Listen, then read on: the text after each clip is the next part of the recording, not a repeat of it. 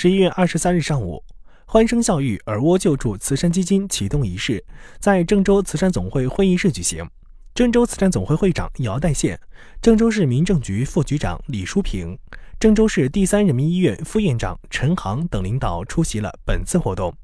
对专程从北京赶来的捐赠方代表北京恒卓科技控股有限公司董事长王阳等一行表示热烈欢迎。欢声笑语耳蜗救助慈善基金经过郑州市慈善总会、北京恒卓科技控股有限公司及郑州市第三人民医院三方的积极磋商，最终达成一致意见。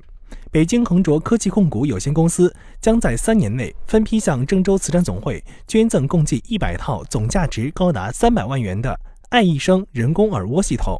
由郑州市第三人民医院负责为受助的贫困听障群众进行植入手术。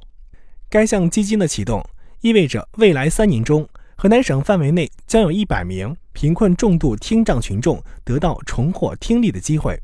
仪式上，北京恒卓科技控股有限公司董事长王阳与郑州慈善总会常务副会长兼秘书长王万民现场签订了合作协议，标志着基金的正式启动。